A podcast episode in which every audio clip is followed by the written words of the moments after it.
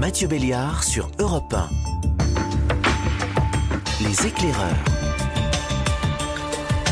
Ces derniers mois sur Europe 1, on a beaucoup parlé du coronavirus, bien sûr, dans la matinale notamment. Alors aujourd'hui, j'ai envie de vous faire découvrir un autre point de vue. On va prendre le temps d'écouter le monde changer. C'est en tout cas la promesse du podcast Les éclaireurs que je vous propose depuis la rentrée. Alors après 9h30, on va s'intéresser au bureau, l'objet, la pièce, l'institution, le bureau. Et pour comprendre tout ce qui se joue derrière le télétravail, je vais recevoir un ethnologue. Mais avant cela, ma première invitée s'appelle Salomé Berlioux. Elle a créé il y a quelques années une association pour aider les jeunes qui ont grandi à la campagne ou dans des petites villes. On en avait parlé hein, pendant les Gilets jaunes beaucoup. Et puis on est passé à autre chose. Et le coronavirus est arrivé. On va voir, avec Salomé Berlioux, que c'est loin d'être une maladie réservée aux grandes villes. Bonjour Salomé Berlioux. Bonjour. Pour commencer, j'avais envie de, de, lire quelques mots du prix Goncourt Nicolas Mathieu. C'est lui qui signe la préface de votre ouvrage. Ce monde-là, c'est celui des pavillons et des routes départementales, des cafés fermés et des bureaux de poste en sursis, le monde où l'église voisine avec la mairie, où le PMU dispense ses espérances minuscules à coups de gratte-gratte. Alors pour notre sujet du jour, c'est quoi le bon mot? France périphérique? France profonde? La campagne? Ou est-ce qu'il faut bannir ces généralités? Alors l'avantage du terme de France périphérique, je trouve, c'est qu'il montre bien que d'un côté en France aujourd'hui, il y a les grandes métropoles et leurs banlieues, et que de l'autre côté, il y a à la fois les zones rurales, les petites villes, certaines villes moyennes, les zones pavillonnaires, et que la vie, le quotidien, les défis dans ces deux types de territoires sont très différents. C'est accepter de généraliser un peu, en dressant euh, ce portrait de, de, de deux France. Euh, et ensuite, on peut, dans un deuxième temps, aller plus en profondeur, parce que effectivement, euh, les zones rurales, ce ne sont pas les petites villes, et que certaines villes moyennes ne sont pas les zones pavillonnaires. Donc voilà, je pense qu'il faut accepter de faire les deux, généraliser et ensuite entrer plus en profondeur. Et on va entrer dans le détail de ce que nous venons de traverser en, en 2020. Votre, votre premier ouvrage, hein, les, les, Invisibles de la République, parlait de cette problématique, de cette dichotomie, on va dire, entre des urbains et des ruraux, pour faire très simple. Mmh. Là, vous affirmez très clairement que la crise du Covid, le coronavirus, a exacerbé les inégalités entre Paris et les zones rurales, entre les grandes villes et, et la campagne. Oui, dès les premières semaines du confinement, je me rendais compte à quel point est-ce que la vision qu'on était en train d'avoir de la crise sanitaire était une vision, à mon sens, biaisée, parce que collectivement, on était centré sur ce qui se passait dans les grandes métropoles et dans les banlieues, ce qui était en partie normal, puisque c'est là où le virus était le plus présent mais que du coup, on passait complètement à côté de ces territoires où pourtant les Français sont les plus nombreux. 60% des Français vivent en dehors des grandes métropoles et de leurs banlieues, euh, près de 80% des classes populaires. Donc il y avait, à mon sens, non seulement une histoire à raconter, des histoires à raconter, des témoignages à aller chercher, mais surtout, autant que possible, une analyse à faire euh, de façon à ne pas euh, passer complètement à côté de la réalité du pays. Je, je lis aussi dans votre livre, les règles à respecter sont les mêmes n'importe où dans le pays, au point d'ailleurs que certains ruraux s'en étonnent. Il y avait des règles de confinement un peu absurdes oui, bah d'ailleurs, il y a beaucoup de témoignages dans le livre, effectivement, qui, disent que les habitants de ces territoires-là euh, ne comprenaient pas forcément pourquoi est-ce qu'ils devaient se protéger euh, autant que les urbains, alors que le virus n'y était pas, ou pas encore en tout cas, parce que c'est là où on voit que la deuxième vague euh, rebat les cartes de ce point de vue-là. Mais donc, je trouve que ce que cela pointe, c'est à quel point est-ce que les habitants de ces territoires pendant la première vague, même lorsqu'ils étaient éloignés du virus, sentaient euh, à quel point est-ce qu'il faisait partie de la crise. Euh, il y a un élu local dans nos campagnes suspendues qui dit on a eu le confinement silencieux, mais on était là nous aussi. Sous-entendu, oui, certes, le virus n'était pas aux portes de nos maisons. En revanche, on était confinés comme les autres. Nos enfants n'allaient pas à l'école comme les autres. Euh, dans certains cas, on était au chômage comme les autres. Et ça, c'était important de le dire.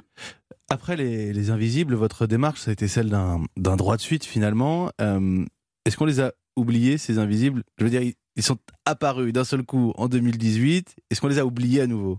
Alors, je pense que la crise des Gilets jaunes a quand même euh, fait bouger les lignes. C'est une évidence. Alors si je prends la, question qui est celle que je connais le mieux, qui est la question des jeunes, en 2016, quand je fonde Chemin d'avenir et que je vais frapper aux portes euh, des ministères ou des grandes entreprises en disant euh, attention, bien sûr la grande pauvreté est dans les grandes métropoles, bien sûr les jeunes des quartiers sensibles ont des défis particuliers à relever, mais vous avez aussi 23% des jeunes français, donc presque un quart des moins de 20 ans, qui sont dans les zones rurales. Si vous ajoutez les moins de 20 ans dans les petites villes, on est à plus de 10 millions de jeunes, et ces jeunes-là, euh, dans des territoires isolés, rencontrent des obstacles qui sont euh, les enjeux financiers, parce que c'est aussi la France des fragilités économiques et sociales, le manque d'informations, le manque d'opportunités à côté de chez eux, etc.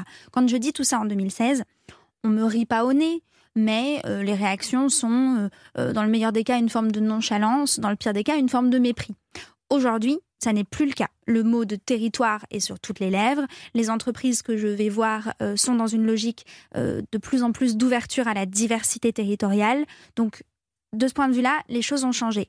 Après, reste à savoir euh, à long terme, et je trouve néanmoins que la crise sanitaire est le révélateur d'une espèce de réflexe pavlovien en France qui consiste à toujours, quand il y a une crise, quand il y a une difficulté, quand il y a des défis, toujours, toujours regarder en premier lieu les grandes métropoles et leurs banlieues.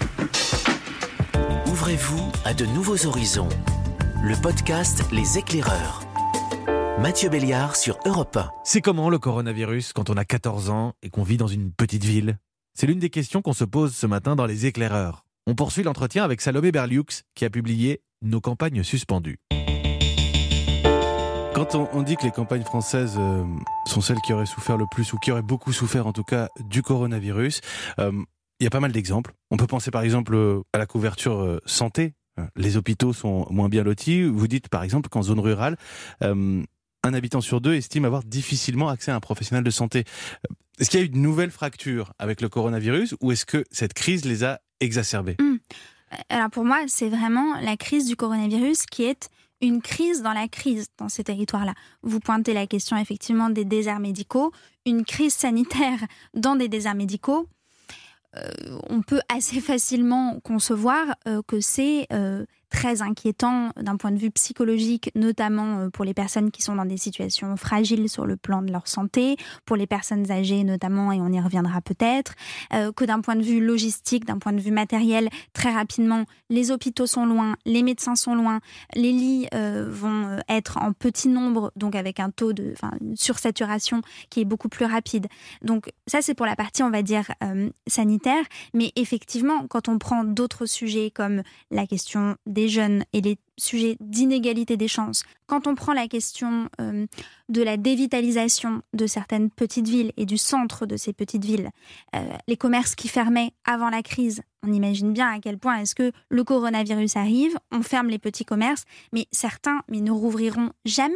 Alors tout ça peut être résumé par un exemple que je cite euh, dans, dans, le livre, qui est celui de ce jeune dans les Hauts-de-Vosges, dans un lycée professionnel, il a 17 ans, et qui témoigne en me disant, en fait, je pense que les urbains, dans la crise sanitaire, sont en train de se rendre compte de ce que nous, dans la ruralité, on affronte 365 jours par an, 24 heures sur 24. Il dit, en gros, euh, les urbains sont en train de se rendre compte de ce que c'est que d'avoir euh, euh, des médecins qui ne sont pas aussi réactifs que d'habitude. Nous, c'est le cas, il faut qu'on fasse une heure de route pour accéder à nos médecins. Euh, ce que c'est que d'avoir une poste euh, qui marche peut-être un peu moins bien que d'habitude. Euh, je vous rappelle que nous, le bureau de poste a fermé dans la commune à côté de chez moi. De ne pas avoir de lieu de sociabilité où se retrouver. Bah, nous, à la campagne, on n'a pas de café où se retrouver avec nos amis, crise sanitaire ou non. de ne pas avoir de bonne couverture numérique et d'avoir un réseau défectueux chez, chez soi. Bah, nous, c'est tout le temps le cas. fracture numérique oblige. Et sauf que, dit-il, et dit-il avec justesse, je trouve, après la crise, les urbains, d'une manière ou d'une autre, retrouveront leur quotidien, et nous aussi, avec toutes ces difficultés. Cette France des territoires, cette France de la proximité, c'est elle qui détient en large part les leviers du sursaut collectif.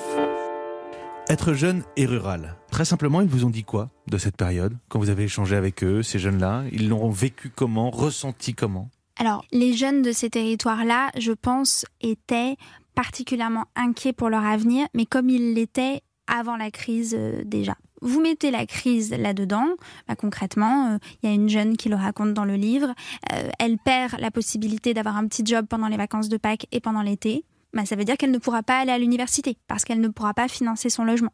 Je vous prends un autre exemple. Des parents dans la ruralité qui décident de ne pas envoyer leur enfant en seconde générale et technologique à la rentrée suivante à cause du coronavirus. Pourquoi? Parce que l'établissement scolaire est à une heure de route, parce qu'ils ne savent pas de quoi septembre sera fait, parce qu'ils sont inquiets pour leurs enfants. Et donc, du coup, ils disent, et ça, ce n'est pas une poignée de gens, hein, c'est tout un travail, notamment avec euh, plusieurs rectorats d'académie qui accompagnent beaucoup de jeunes dans les territoires ruraux, que j'ai vu à quel point ça ne concernait pas une poignée de jeunes. Euh, autre exemple, des décisions de redoublement à la fin de la classe de troisième, parce que aller au lycée en septembre suivant la crise, euh, c'était trop anxiogène pour les familles. Pourquoi? Parce que le lycée dans ces territoires-là est loin. Et donc il faut comprendre ces familles qui se disent bah, je suis pas sûre de vouloir envoyer mon fils ou ma fille qui a 14 ou 15 ans en internat à une heure de chez moi en septembre prochain, alors que la crise sera peut-être encore là. Donc tout ça, c'est pour dire à quel point est-ce que dans ces territoires, la crise a été lourde de conséquences en matière d'orientation, en matière euh, de projection vers l'avenir pour les jeunes. Euh, on a beaucoup parlé aussi de, de ceux qui devaient travailler pour faire tenir le pays et les agriculteurs en, font partie. Euh, leur travail était possible dans un monde confiné. Ils sont souvent seuls ou en tout mhm. cas peuvent pratiquer la distanciation. Cela dit, leur univers a été complètement déréglé par cette crise. Il faut s'en rendre compte. Tout à fait. Et on a beaucoup insisté sur certains modèles de réussite liés notamment au circuit court pendant la crise. Euh, et il y a eu beaucoup d'agriculteurs qui, effectivement, ont pu tirer leur épingle du jeu grâce à ces circuits courts euh, et qui le, et racontent dans nos campagnes suspendues. Mais il y a aussi tous ceux qui n'ont pas eu euh, cette possibilité-là. Et globalement, des agriculteurs qui, en ayant leurs enfants à la maison, devaient travailler deux fois plus, avaient moins de main-d'œuvre et notamment de main-d'œuvre qualifiés. Euh, donc, euh, ça coûtait plus cher de devoir former des gens avec des résultats moindres, euh, devaient s'occuper des récoltes de leurs asperges, de leurs fraises seuls, devaient s'occuper des bêtes seuls, avaient dans certains cas un tracteur qui tombait en panne et pas de possibilité de le réparer. Tout ça avec un quotidien contraint, notamment sur le plan économique et social que l'on connaît. donc, effectivement, il ne faut pas uniquement centrer le récit du quotidien des agriculteurs pendant la crise sur ceux qui ont pu tirer leur épingle du jeu. Beaucoup ont souffert du contexte. D'un mot, cela dit, ils sont toujours euh, investis de cette mission, ils le disent, hein, dès qu'ils le peuvent, particulièrement dans cette crise, celle de nourrir la population. Et, et vous faites un parallèle entre leur travail et cette espèce de peur panique irrationnel, c'est pas à moi de juger, de manquer de nourriture, ne serait-ce que le fait qu'on s'est tous mis à cuisiner euh, à la maison, on a eu un rapport particulier pardonnez-moi l'expression, avec la bouffe pendant ce confinement.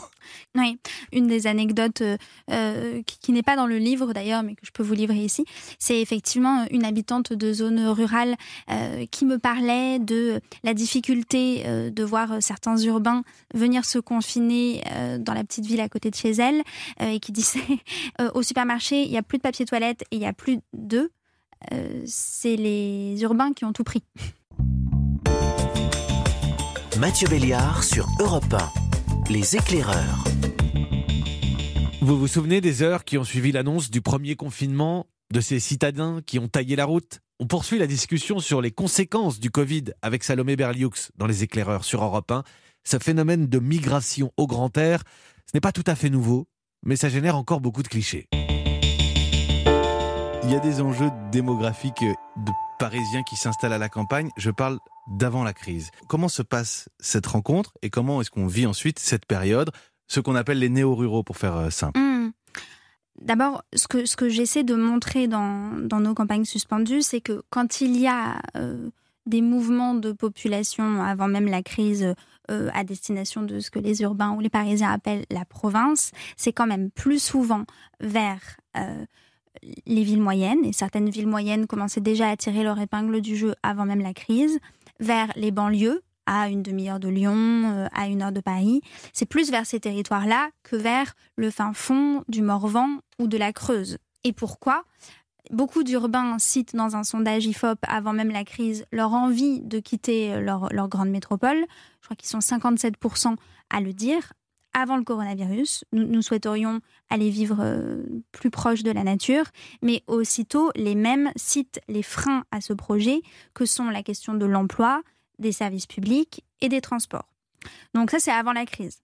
Et moi, ce qui m'a fait à la fois sourire et ce qui m'a effectivement euh, agacé en un sens, c'est que dans la crise, c'est dressé une espèce de portrait idéalisé euh, de la vie à la campagne et d'un confinement heureux qui se ferait en dehors des grandes métropoles, et une espèce d'image d'une revanche des campagnes, sous-entendu, demain, tous les Parisiens, tous les Bordelais, euh, tous les Lyonnais euh, qui ont pris conscience de la difficulté euh, de vivre dans une grande métropole vont aller s'installer dans un hameau des Vosges, de, la Nièvre ou de l'Ain. Force est de constater que ça n'est pas tout à fait le cas et, qu'il faut faire attention justement à ne pas attendre ce ruissellement naturel de, population parce que quelque part ça nous exonère de chercher à trouver des solutions en matière d'aménagement du territoire pour des enjeux qui, vous le disiez, existent bien avant la crise me suis dit, euh, après l'expérience du premier confinement, que j'avais pas envie de rester seul et pas envie de rester à Paris, parce que c'était un peu déprimant. Alors Romain a convaincu quatre amis de partir avec lui, et les voilà tous ensemble dans ce gîte réservé à la dernière minute. on a la possibilité aussi de se mettre au vert. Une colo de vacances, c'est le terme exact. C'est un peu d'être insouciant, quoi. De moins subir le confinement, quoi. Ce que vous décrivez très bien dans, dans le livre, c'est qu'en fin de compte, quand on a parlé de nature, de province, de campagne, on a parlé de la France des vacances. Mais oui, la France des résidences secondaires, ça n'est pas la France périphérique. La France euh, où on va passer ses vacances, euh, que ce soit à Noirmoutier, à l'île de Ré, à Aix-en-Provence, euh, ça n'est pas les petits villages des départements que je citais. ça n'a rien à voir avec le cœur de Moulins, Nevers, Charleville-Mézières, Verdun. Et dire tout ça, j'insiste, ça n'est absolument pas faire preuve de misérabilisme à l'égard euh, des territoires de la France périphérique. Pas du tout. C'est au contraire insister sur le fait que ces territoires euh, ont beaucoup de, potentiel, que les habitants de ces territoires sont très heureux d'y vivre. Ils n'ont aucune envie qu'on soit misérabiliste à leur égard, hein, pas du tout. En revanche, ils ont envie et besoin qu'on reconnaisse les difficultés particulières de leur territoire et donc de leur quotidien et qu'on ne mélange pas tout. La fracture numérique, les services publics, les transports, euh, tous ces éléments-là dont, on parle, simplement, est-ce que la crise du Covid a au moins permis euh, une prise de conscience des urbains qui sont peut-être euh, allés se, confiner ailleurs, une prise de conscience peut-être des médias aussi? Durant les premières semaines du premier confinement, j'en ai vraiment douté. Euh, c'est d'ailleurs ce qui m'a poussé à écrire nos campagnes suspendues, en me disant mais ce n'est pas possible. Où sont euh, tous ces territoires? Où sont leurs habitants dans le récit collectif qu'on est en train de faire de la crise du coronavirus? Tout le monde ne cesse de dire que c'est la plus grande crise qu'affronte le pays depuis la Seconde Guerre mondiale, et on est centré sur euh, sur Paris, sur la Seine-Saint-Denis, sur est-ce qu'on pourrait ne pas refaire systématiquement la même erreur? Bon, ça c'était au printemps dernier aujourd'hui, notamment parce que le virus a pénétré plus profondément dans le reste du pays, parce que, encore une fois, les élus locaux euh, montent aussi au créneau euh, en pointant du doigt les difficultés structurelles de leur territoire, euh, parce, que, parce que les médias se sont un peu plus penchés sur la question que dans un, dans un premier temps. Les lignes bougent et j'espère que ce sera pour le mieux. Alors, en commençant à, voyager dans nos territoires, hein, puisque c'est le mot consacré désormais, les médias ont, ont peut-être découvert une forme de solidarité rurale, de France de la débrouille, du système D. D'abord, est-ce que c'est pas un peu un cliché? Si, ça l'est en partie. Euh, je, l'écris dans le livre lorsque je dis il faut arrêter aussi d'imaginer que, en gros, euh, quand on grandit dans ces territoires ou quand on vit dans ces territoires, il est facile d'aller frapper à la porte du voisin quand il nous manque euh, un œuf ou un morceau de pain, alors qu'à Paris, en gros, on laisserait mourir le moindre voisin sur un coin de trottoir. Ça n'est pas vrai. Il y a des systèmes de solidarité dans les grandes métropoles et on l'a vu pendant la crise.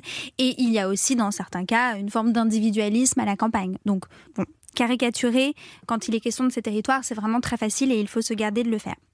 En revanche, ce qui est vrai, c'est que la débrouille est quelque part un réflexe quand on est éloigné de tout parce qu'on n'a pas le choix. Et il y a beaucoup d'élus locaux qui le racontent dans le livre, qui disent bah, concrètement, euh, pour nous, euh, élus d'une petite commune, dès les premières semaines du confinement, il fallait se mettre en ordre de bataille et on a l'habitude de le faire.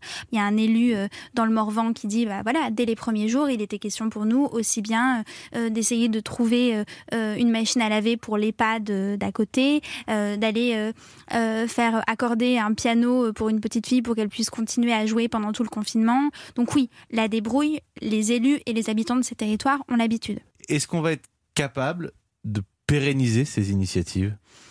C'est drôle parce que c'était vraiment une des obsessions euh, des personnes que j'interrogeais, euh, parce qu'il y avait une forme de, fascination et de fierté à l'égard de ces systèmes de solidarité pendant la crise, euh, à la fois euh, les élus, mais aussi les porteurs de projets associatifs et les citoyens eux-mêmes, qui étaient vraiment fiers d'avoir pu, euh, dans leur commune, dans leur département rural, aider les personnes âgées, aider les personnes en situation de handicap, se mobiliser pour ceux qui en avaient le plus besoin, y compris sur le plan économique, et qui réfléchissaient déjà à comment faire perdurer euh, ces, solutions de terrain.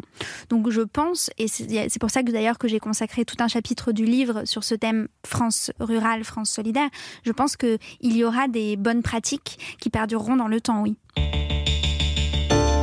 Si vous voulez écouter l'intégralité de l'entretien avec Salomé Berlioux, je vous donne rendez-vous dans le podcast Les éclaireurs sur l'application Europe 1 ou votre plateforme d'écoute préférée. Mais avant cela, on va se retrouver sur Europe 1 avec notre deuxième invité. On va s'installer à votre bureau, ou plutôt dans votre cuisine, votre salon si vous êtes en télétravail. Le bureau, objet et institution, là aussi le Covid chamboule tout. A tout de suite sur Europe 1. Mathieu Béliard, le podcast Les éclaireurs, exceptionnellement 9h-10h sur Europe 1. Est-ce qu'on retournera un jour travailler au bureau comme avant? Vous faites peut-être partie de ceux qui ont abandonné les open space, la plante verte et la machine à café qui vont avec. Et ça peut ressembler à des détails, à moins que ce ne soit une vraie révolution qui s'opère. Pour le savoir, j'ai invité dans les éclaireurs un ethnologue, Pascal Diby, ethnologue du bureau plus précisément. Bonjour Pascal Diby. Bonjour. Alors simplement pour euh, démarrer, il ressemble à quoi votre bureau? C'est un bureau d'universitaire, c'est-à-dire qu'en fait, euh, c'est un système de strates géologiques avec euh, des papiers un peu partout, des dossiers égarés et retrouvés. Ça ressemble quand même euh, entre un tremblement de terre et un, et, euh, géosynclinal de, vieille, de vieille date. J'aurais dû commencer par là en fait. C'est quoi un bureau? C'est un meuble? C'est une pièce? C'est une institution? Bah, c'est une bonne question. C'est au, départ, euh, ça a été effectivement plus ou moins un meuble, mais avant que ça prenne le nom de meuble bureau, il a fallu que la pièce soit finalement reconnue comme espace où on allait s'installer pour euh, traiter du sérieux des choses. Et finalement, l'idée même du bureau, si vous voulez le terme, l'étymologie à peu près, hein, il y en a 50 000, mais c'est celle de la bure, c'est-à-dire que c'est l'idée d'une table sur laquelle on mettait une étoffe épaisse, de façon à ce que l'argent ne puisse pas sonner et être entendu pour les comptes. Et puis finalement, de fil en aiguille, c'est à partir du XVe siècle, on a commencé à, à dénuder la table d'une certaine façon, à retirer ce tissu qui était remis sous le nom de nappe pour manger et qui était euh, devenu nu le bureau, l'endroit où on allait travailler. L'endroit où l'on va travailler et on va ensemble développer tout ce qu'il peut y avoir euh, d'administratif derrière ça, d'organisation de la société. J'y pense parce que vous parlez de l'argent euh, qui tombait sur cette bure. C'est qu'on est quand même déjà dans quelque chose où on comptait, on s'organisait. Mais vous essayez de revenir à la naissance du, bureau. C'est peut-être difficile à dater. dans votre travail, dans votre ethnologie du bureau, on, on remonte jusqu'au scribe et sa position euh, en tailleur pour écrire, on réfléchit à comment est-ce qu'on est le plus confortable pour travailler déjà. Oui, ça ne veut pas dire qu'il y avait un bureau, mais ça veut dire quand même qu'il y avait une histoire de bureaucratie avant même le, terme de bureau. Et effectivement, les scribes étaient chargés euh, de compter aussi bien les sacs de blé que les propriétés, d'enregistrer les actes, etc. Mais le plus amusant, c'est qu'entre le scribe du Louvre, le fameux scribe accroupi du Louvre, et aujourd'hui, on retrouve les mêmes positions pour travailler, c'est-à-dire euh, en tailleur avec une tablette sur les cuisses. Jadis, elle était en parchemin et aujourd'hui, euh, ben, c'est la e-tablette et on la pratique d'une certaine façon comme les scribes l'ont pratiqué. C'est une bonne situation, ça, scribe. Mais vous savez, moi je ne crois pas qu'il y ait de bonnes ou de mauvaises situations. Si je devais résumer ma vie aujourd'hui euh, avec vous, je dirais que c'est d'abord des rencontres. On n'a pas tant évolué que ça finalement. Enfin, on a beaucoup évolué sur la technique, assez peu sur la gestuelle. Et justement, il y a une vraie question de, matériel hein, dans votre euh, réflexion, que ce soit euh, cette tablette dont vous parliez, mais, beaucoup plus simplement, le papier, la paperasse, l'écriture, la machine à écrire. Vous comparez alors pour l'administration la machine à écrire à l'arrivée de la vapeur dans l'industrie. Oui, parce que la machine à écrire, d'abord, elle s'appelle machine. Ça, c'est très intéressant parce qu'en réalité, euh, au moment où le bureau va se développer, c'est-à-dire où euh, l'industrie va perdre le, la place par rapport euh, au tertiaire, d'une certaine façon, on avait pensé que le prolétariat euh, des usines allait passer dans un autre espace. Ça s'est pas produit comme ça.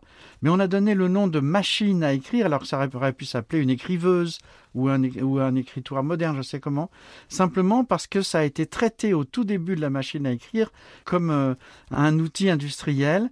Et avant l'ouverture des bureaux, il y avait un, un, type qui passait de façon avec une petite burette à huiler les machines en pensant que c'était comme dans l'industrie, etc. Et puis finalement, ça s'est tourné autrement. Euh, la montée des employés a impliqué aussi la naissance d'une classe moyenne telle qu'on la connaît aujourd'hui et a commencé à changer radicalement le rapport au travail aussi le bureau, c'est, on va presque utiliser un B majuscule euh, finalement aujourd'hui pour parler de ce bureau. Et vous avez utilisé le mot, je parlais de papier, de paperasse, vous, vous l'avez dit, bureaucratie. C'est le pouvoir du bureau. Exact. Alors, vous pensez plus que l'objet euh, Ikea, si j'ose dire, ou l'aménagement du territoire. Là, c'est de l'organisation de la société vraiment derrière cet objet bureau. Oui, parce que la bureaucratie, il a bien fallu l'inventer. Et pour l'inventer, ça s'est pas fait en deux minutes. Il a fallu aussi convaincre des gens à accepter, à intérioriser même l'appartenance à un bureau, à une firme, à ce que vous voulez. Mais il n'empêche qu'on voit très bien comment, euh, finalement, quand je dis le bureau n'est pas ancien, dans la mesure où ça a commencé à exister à la fin du XVIIe, à la fin du règne de Louis XIV, et on voit se développer, notamment à Versailles, le bureau du Nord avec les affaires étrangères, le bureau du Sud avec euh, le ministère des Finances. Et on passe de la notion, de l'appellation de cabinet à celui de bureau parce que la, la bureaucratie, les besoins finalement d'archiver euh, se développent, le commerce se développe, etc. Et à partir de là, on commence à envisager effectivement que des gens puissent euh, travailler spécifiquement dans cet espace particulier qu'est le bureau. Alors ça avait déjà existé du côté des notaires ou des choses comme ça, mais il n'empêche que là, ça se développe. Et la rupture, ça va être à la Révolution française, véritablement, où là, euh, on va cesser effectivement, euh, comment est-ce que je pourrais dire, de, recruter l'autre sur la tête de l'emploi, l'appartenance à une famille, etc. On cherche en réalité des gens qui ont une spécialité ou en tout cas qui ont un, potentiel intellectuel suffisant pour pouvoir organiser ce bureau et y participer. En fait, tout le problème, c'est le passage, si vous voulez, de l'ancien régime à au monde révolutionnaire, c'est la fin du roi. Et jusque-là, on pouvait travailler pour le roi, c'était une personne physique. Et qu'avec la Révolution française, cette fois-ci, on travaille pour l'État. Mais l'État, c'est une entité euh, euh, non définie réellement. Il va falloir réussir à convaincre les gens que euh, travailler pour l'État, c'est quelque chose de très important et que c'est pas n'importe quoi. Et cette transformation fait qu'en fait, au moment de la Révolution française, on va vouloir fidéliser les gens qui vont travailler pour les différents gouvernements qui vont succéder. Comment est-ce qu'on va fidéliser? Et ça, il faut jamais l'oublier. C'est que quand on va au bureau, on est payé pour ça. Et être payé pour ça, ça voulait dire aussi à la différence de la façon dont on était payé traditionnellement, c'est-à-dire par à coup et de façon plus ou moins correcte. Cette fois-ci, on va monétariser l'échange. Donc, euh, on va proposer de payer ces nouveaux employés qui travaillent pour l'État, qui vont passer d'ailleurs entre les années 1790 et 1792 euh, de 5 à 600 à 6000 hein, à Paris. Donc on voit bien que ça se, transforme radicalement, qu'une bureaucratie va se mettre en place euh, véritable, à tel point que Saint-Just d'ailleurs va dire que le poison français, le poison de la Révolution, ce sont les bureaucrates. Donc on déjà ce rapport qui est à la fois haine et ironie par rapport à la bureaucratie qui est en train de se, se, modeler d'une certaine façon. Et de l'autre côté, comment fidéliser Je reviens à ma question, c'est-à-dire en les payant correctement et mieux encore, on va imaginer l'idée d'une aide sociale après la retraite. Et vous savez qu'aujourd'hui encore, quand on traite quelqu'un de fonctionnaire, ce qu'on lui reproche en gros, c'est d'être payé même quand il bosse pas. Des scripts de l'Antiquité jusqu'au télétravail massif à l'ère du coronavirus, on poursuit la discussion dans un instant avec l'ethnologue Pascal Bibi dans Les Éclaireurs sur Europe. Mathieu Béliard sur Europe 1. Les Éclaireurs. Est-ce qu'on travaille plus longtemps différemment ou au contraire pas du tout quand on est en télétravail? On poursuit la discussion ce matin avec Pascal Dibi, cette révolution qu'on vit depuis quelques mois. Le télétravail, euh, je, voudrais qu'on en parle d'abord sur l'aspect euh, euh, bien-être. Parce que la réflexion qu'on a pu se poser, que ce soit d'ailleurs à la maison ou au bureau en, présentiel, comme le veut l'expression consacrée, c'est qu'aujourd'hui, on, s'intéresse à notre bien-être, à notre ergonomie, à notre capacité à avoir une bonne posture pour travailler. Alors tout le risque est là, c'est-à-dire que du côté du travailleur, euh, en télétravail par exemple, c'est que on a mis énormément de temps à réagir euh, je pourrais dire, au confort de l'autre. Alors que justement, le bureau, depuis euh, les années 30, euh, depuis la construction des gratte-ciel, depuis ces espaces de, bureaux, effectivement, qui ont été profondément pensés comme espace de production et de production rapide et confortable pour celui qui en fait partie, eh bien, en fait, en France, on a eu du mal à accepter que la personne qui est restée chez elle puisse être mal, mal installée. Vous savez, travailler dans une cuisine sur un chaise d'une chaise de cuisine avec une lumière relative, euh, c'est pas très agréable. Ça va un jour, deux jours, mais ça va pas un mois. Les gens se sont beaucoup plaints de ça.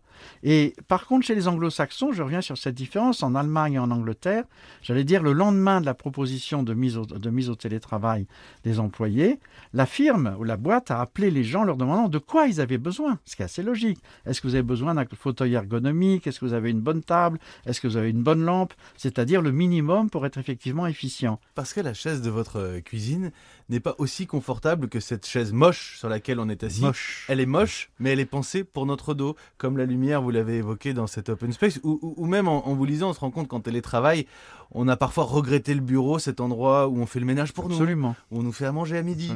Donc quand on reprend justement l'histoire de l'ergonomie euh, dans, le fonctionnement, dans la construction du bureau, c'est assez amusant parce qu'au départ, c'est lié aussi à la révolution industrielle, donc au 19e siècle, et c'est le roulement à billes qui va changer radicalement nos façons d'être assis, puisque dans les, dans les immeubles modernes de l'Amérique des années 30, il va y avoir des rails les, fauteuils vont être installés sur des rails avec des bureaux en longueur, de façon à ce que le bureaucrate puisse aller chercher euh, un formulaire à gauche, euh, un bouquin à droite, euh, tamponner devant lui, etc. Et puis petit à petit, ça va passer de, ce système de coulissement vers un fauteuil ergonomique, hydraulique, où on peut monter, descendre, se basculer, tourner sur soi.